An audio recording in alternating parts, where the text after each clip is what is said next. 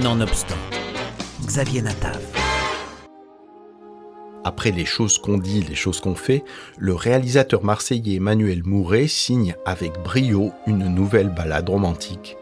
Il est décidément le maître de l'art de la comédie sentimentale. C'est l'histoire de Charlotte, interprétée par Sandrine Kiberlin, mère célibataire, téméraire, et Simon, joué par Vincent McCain, homme marié, père de famille, plutôt pudique, maladroit. Ils deviennent amants après s'être rencontrés dans une soirée avec une règle simple, tout pour le plaisir et rien pour l'avenir. Et moi, ce qui m'intéressait dans la situation de ce film, cette situation de deux amants euh, qui, euh, qui s'engage à ne pas s'engager, ça veut dire qui, se lance dans une relation à condition euh, voilà, qu'elle ne soit dédiée qu'au plaisir et qu'il n'y ait pas de projection et pas de sentiment. Et ce que je trouvais intéressant, c'était de voilà que du coup euh, le suspense, le danger devenait le sentiment euh, devenait l'amour. Un peu comme euh, dans un film d'Hitchcock, où au lieu qu'il y ait une bombe sous la table, c'est l'amour sur la table. J'avais rien prémédité du tout à cette soirée. Hein.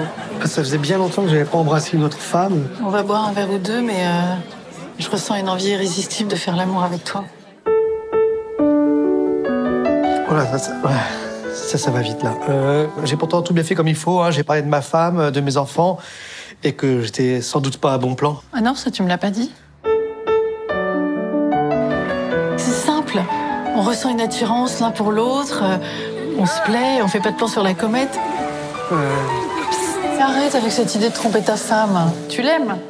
Ah bah oui. Bah voilà, bah donc ça veut dire que tu la trompes pas. Nous, on se voit pour d'autres choses le film va dérouler en scope et en plan séquence les scènes de la vie extra-conjugale et les dates même de leur rencontre chez Charlotte, à l'hôtel, dans un musée, le tout sur des musiques de Mozart, de Poulenc, de Ravi Shankar, avec presque Henri Tournel, la javanaise.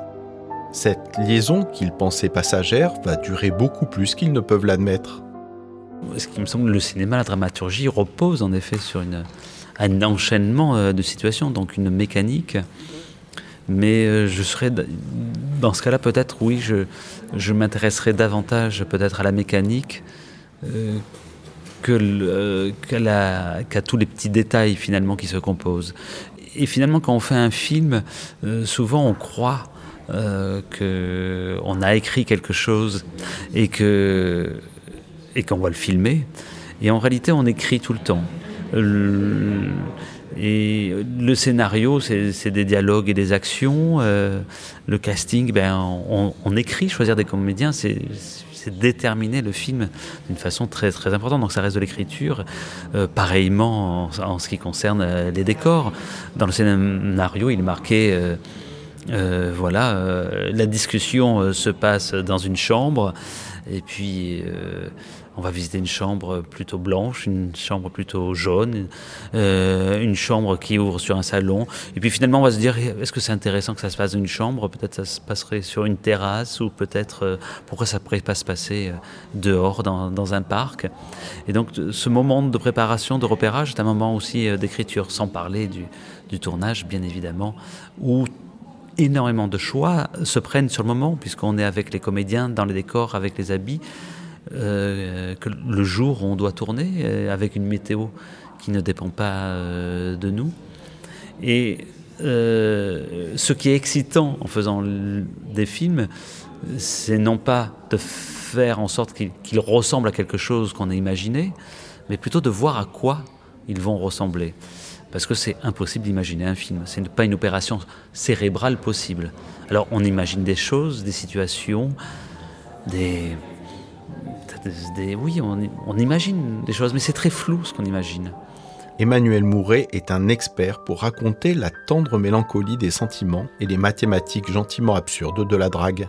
Chronique d'une liaison passagère ne va pas déroger à la règle. Le film est un bonbon léger dont le réalisateur a le secret, marivaudage cinématographique où les personnages déclarent leur amour avec poésie et amusement. Je pense qu'on écrit avec sa nature et que lorsque je vais parler un peu mes personnages, comment je m'exprimerai, euh, je pense que euh, ça me vient plus facilement que les hommes aient, un peu de, ma maladresse, de ma réserve, de mon hésitation. Et quelque part, je suis beaucoup plus à l'aise, euh, dans les rôles féminins, j'ai beaucoup plus d'initiative, d'inspiration. c'est plus facile, peut-être parce que j'ai moins de pudeur. Dans cette parade nuptiale burlesque, Sandrine Kiberlin et Vincent McCain sont excellents le flegme de l'acteur répondant merveilleusement à la malice de sa partenaire. Ma cinéphilie, elle est extrêmement euh, classique. Elle va de Lubitsch à Rossellini, en passant par euh, Billy Wilder, Ozu, Becker, Romer, euh, Renoir, Truffaut, Pagnol, Guitry. Fellini et, bien d'autres. Donc extrêmement, extrêmement euh, classique.